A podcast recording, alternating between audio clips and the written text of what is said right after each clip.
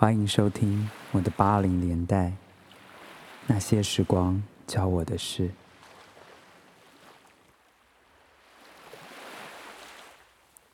大家好，我是居米啊，我们很久没有跟各位在这边见面了。那跟大家先问声好，那也说不好意思，因为前阵子呢，呃，在生活上、工作上比较忙一点，所以就比较没有时间来跟各位见面。那也希望各位在任何地方都好，因为最近疫情呢，呃，应该是有比较缓和一点，但有些地方也是反反复复的。然后多保重身体，然后该做好个人防护也是要做。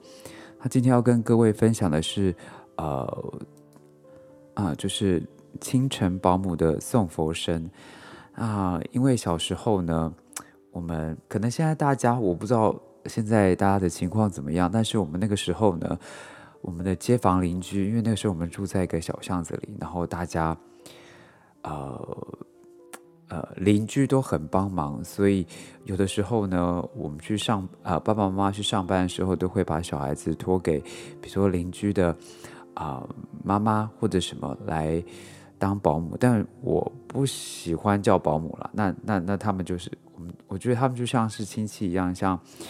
所以我们都叫他，比如说什么妈妈，什么妈妈。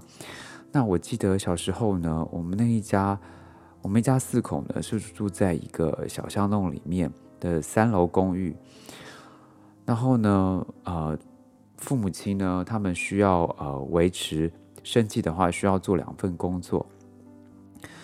然后那时候哥哥呢，他没有跟我们住在一起，他是住在一个我们没有结婚的阿姨家中。那因为阿姨她很喜欢哥哥，小时候哥哥的眼睛、鼻子都圆圆的，长得像混血儿，真的就是那种人见人爱的小孩。那反观我小时候，就不是所谓的讨喜长相，我有着细长的眼睛，配着有一点薄的嘴唇、尖窄的脸颊，感觉上就不是圆润的福气的孩子相。幸运的是，我的父母。他对我的爱完全没有减少过。早上他们要去上班的时候呢，他就会把我寄放在邻居肖妈妈家中。肖妈妈他们一家人呢是住在一楼，在门外有着楚红色的铁栏杆，然后在栏杆上的红漆总是新鲜的，你就可以看到它有着不完美。干掉的油漆之后，有一个圆圆的小球在各个地方。对我小时候来看，我觉得它就像红色的葡萄树的藤蔓一样。在窗台下面有着一个长方形的小平台，小平台外面呢有着不同形状的咖啡色跟鹅黄色的瓷砖，小瓷砖交织而成。然后肖伯伯、肖妈妈呢，就会在窗台上面种一些呃小花小草的。但很奇怪的是呢，每次母亲上班前把我带到肖妈妈家的时候，她总是要费尽九牛二虎之力，因为我会一直哭一直吵，我就是不想离开。小时候我是一个很黏妈妈的一个小孩，但是奇怪的是，我一旦到了肖妈妈家，我就会跟哥哥一起玩。然后我好像忘了，我想回家这件事情。那个时候呢，我们会喜欢看着布袋戏，然后我们就会偷偷的到姐姐的房间里，拿她最珍贵的芭比娃娃，我们把它当史艳文跟坏人一样，就在打架。因为那个时候呢，大家知道芭比娃娃在我们那个时候，它不是一个很便宜的东西。然后呢？我们都自以为天衣无缝的把它归回原处了，但是呢，每一次都会被姐姐发现，然后姐姐就会大哭，因为那是她最珍惜的芭比娃娃，我们把它当成布袋戏一样在玩，那就是小时候一种小小的怎么讲，自以为自己做很多很聪明的事情，但往往都会会被发现。还蛮蠢的，对不对？然后呢，呃，肖妈妈刚忘讲了，肖妈妈她是一个很虔诚的佛教徒。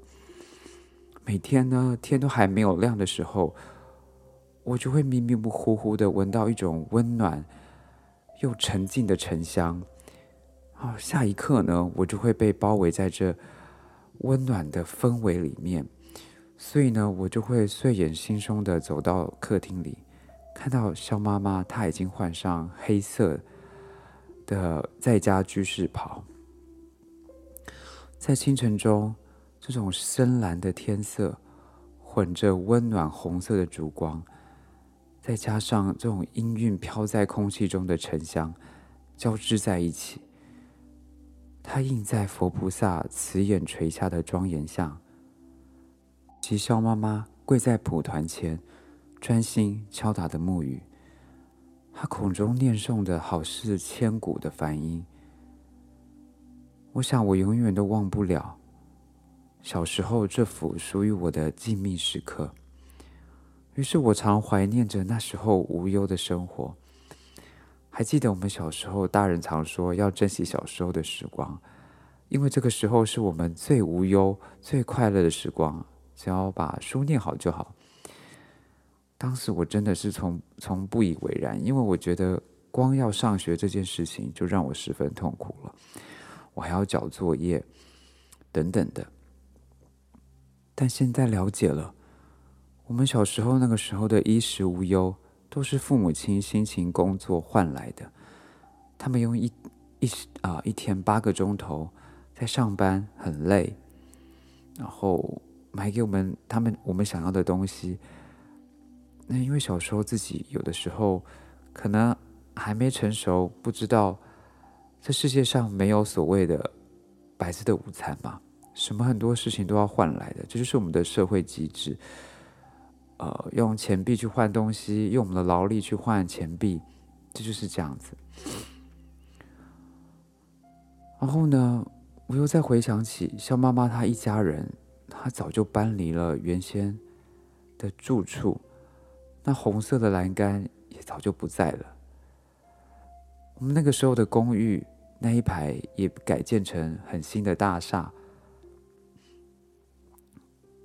我就突然想到，在外几十年的我呢，我们想到小时候老师常要我们背的一些诗词，然后有的时候还会配上旋律，我莫名其妙的想到贺知章。的回乡偶书，完全觉得很深刻。我想大家应该都有背过：“少小离家老大回，乡音无改鬓毛衰。儿童相见不相识，笑问客从何处来。”我觉得时光是件很美妙。很奇怪的事情，它会让很多事情的酝酿转换成本质上是一样，但是它升华成另外一种东西，包括我们的感情，我们的本质。我变得成熟了，但是我还是觉得我是小时候的我，怀念着以前，但是还是要往前走。今天跟大家分享的是。啊，我小时候在保姆家的一个小片段、小故事。嗯，这不是说最主要的原因呢。我是希望大家要去珍惜我们现在身边所拥有的人事物，然后也要珍惜呃跟自己家人相处的时间，然后不要把不好的情绪带来家里。因为我觉得呢，我们常常都是把最亲近的人，反而是。带到我们最不好的情绪里面去，把我们最真实的情绪给他。但是，我觉得这有点相反了。我们应该更珍惜他们。然后呢，呃，也别忘了爸爸妈妈的好，他们为我们一生付出了这么多。我觉得孝顺是最基本的。那如果有各位听众听到这一集的话，呃，如果您。没有跟爸爸妈妈一起住在一起，那打个电话问候一下他，问候一下他们，谢谢他们。然后有的时候他们要他们要求不多，他们就是只要我们健健康康、快快乐乐的。呃，在我外面这么久，我觉得这种无私的付出，基本上你找不到第二个、第三个人。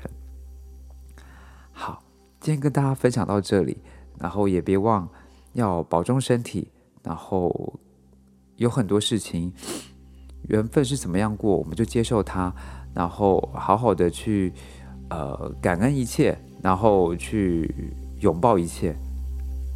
好，那我们下次见。大家保重。